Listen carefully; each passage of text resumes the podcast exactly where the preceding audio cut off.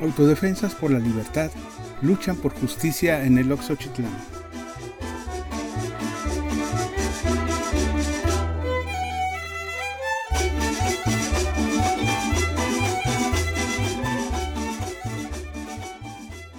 El 11 de junio de este año, apenas hace un poco más de un mes, en el barrio Escopeta de la comunidad mazateca del Oxochitlán de Flores Magón, resonó la noticia se anunció la creación del Comité de Mujeres Autodefensas por la Libertad, una expresión de resistencia y valentía en medio de la creciente violencia que amenaza sus hogares y sus familias.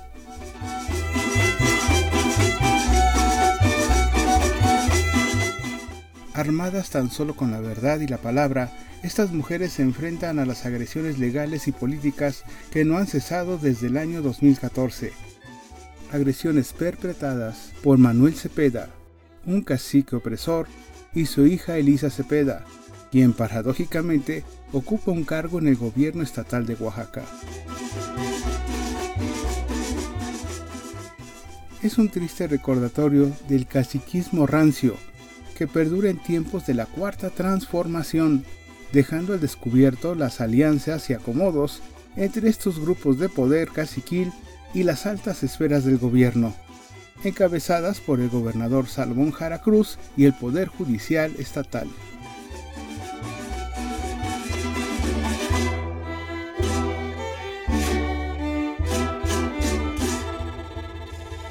La Guelaguetza del 2023 debería ser un motivo de felicidad para todo el pueblo oaxaqueño. Pero nosotras mujeres mazatecas, estos mismos días de la Guelaguetza estamos en guardia para evitar ese ultraje por el grupo caciquil y la policía judicial. Estos mismos días seguimos llamando al diálogo y seguimos exigiendo la liberación inmediata de los presos y perseguidos políticos de los Ochitlán. A nueve años sin juicio ni sentencia. Con ninguno de los dos gobiernos hemos dialogado aún, a pesar de que hemos insistido en llamados al diálogo. Cuando ellos acepten nuestro diálogo, es porque estaremos hablando de las libertades. Es porque estaremos hablando de los intentos de secuestros, de nuestros familiares, porque les hemos dicho que tenemos cómo demostrar que los presos y perseguidos son inocentes. Por eso no nos han llamado. Les falta voluntad política para que hablemos de todo esto y que haya solución inmediata.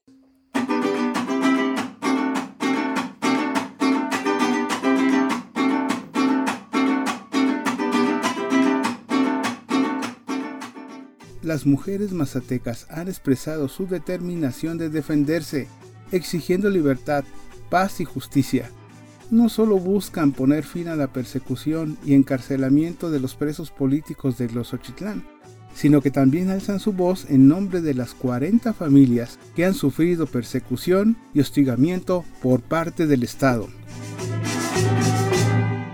El gobierno de Oaxaca está enterado de nuestro levantamiento pacífico, porque también le dirigimos el manifiesto de la creación del comité.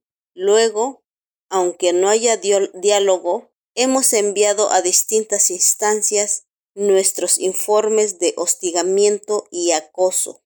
Sin embargo, no ha emitido ninguna postura sobre la creación de nuestro comité. Por tanto, a más de un mes de nuestro levantamiento, es claro que la dignidad y legitimidad de nuestra lucha es más fuerte que cualquier postura que pretendiera asumir el gobierno o las personas que nos acusan.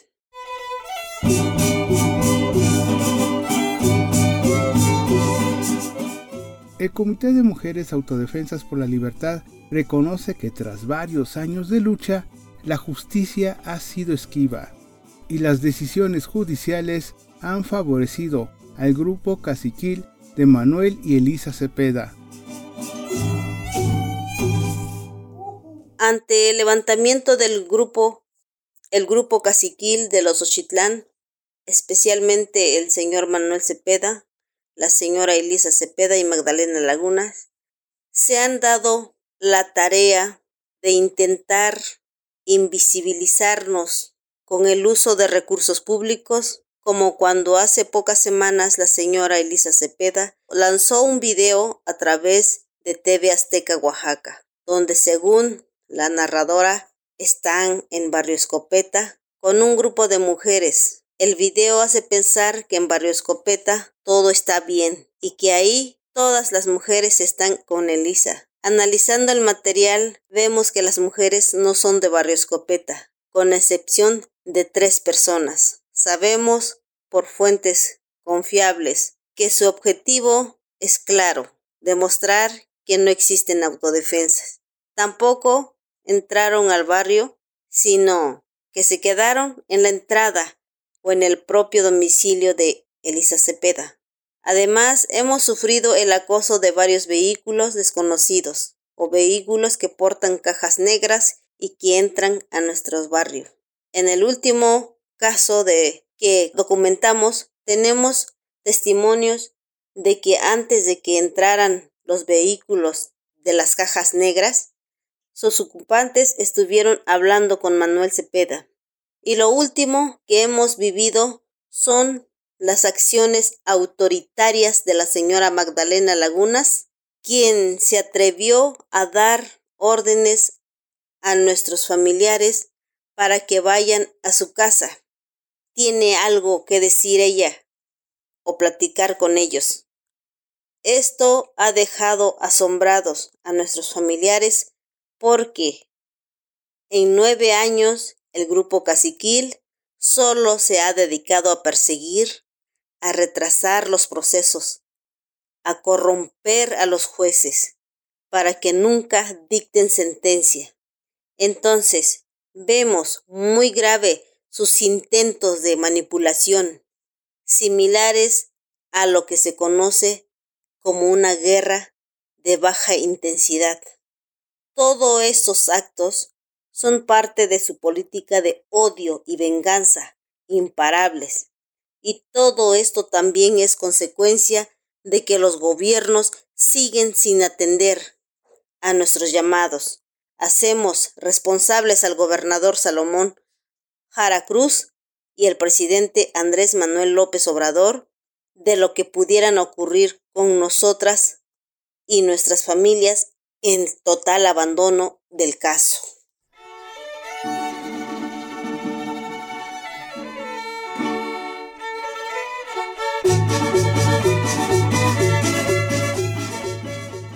Esta injusticia ha sido el catalizador que las ha impulsado a formar este frente de autodefensa, decididas a enfrentar la opresión y la impunidad que amenaza su comunidad.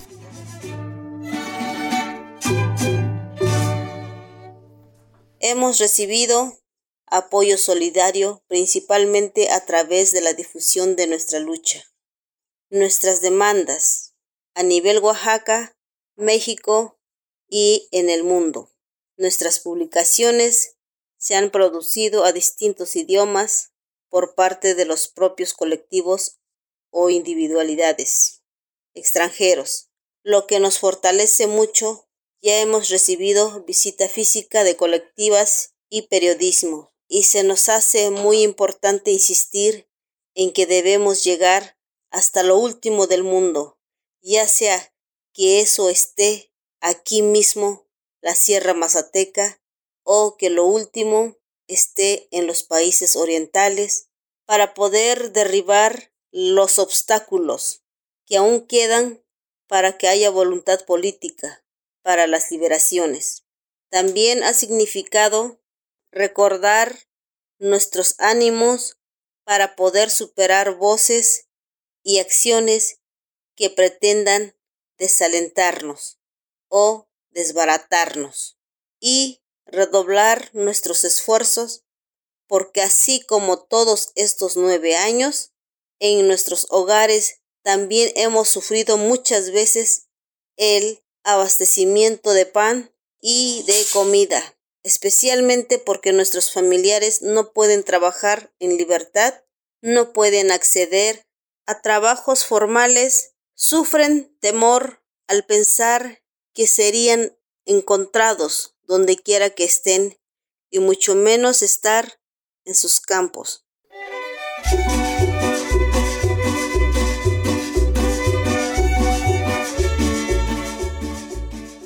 Estas mujeres organizadas no solo ejercen vigilancia, sino que también llevan a cabo actividades políticas y siguen una ruta de denuncia, decididas a hacerse oír en cada rincón. Su clamor resuena con fuerza, que se vea y se oiga alto y claro, que en Loxochitlán no hay justicia.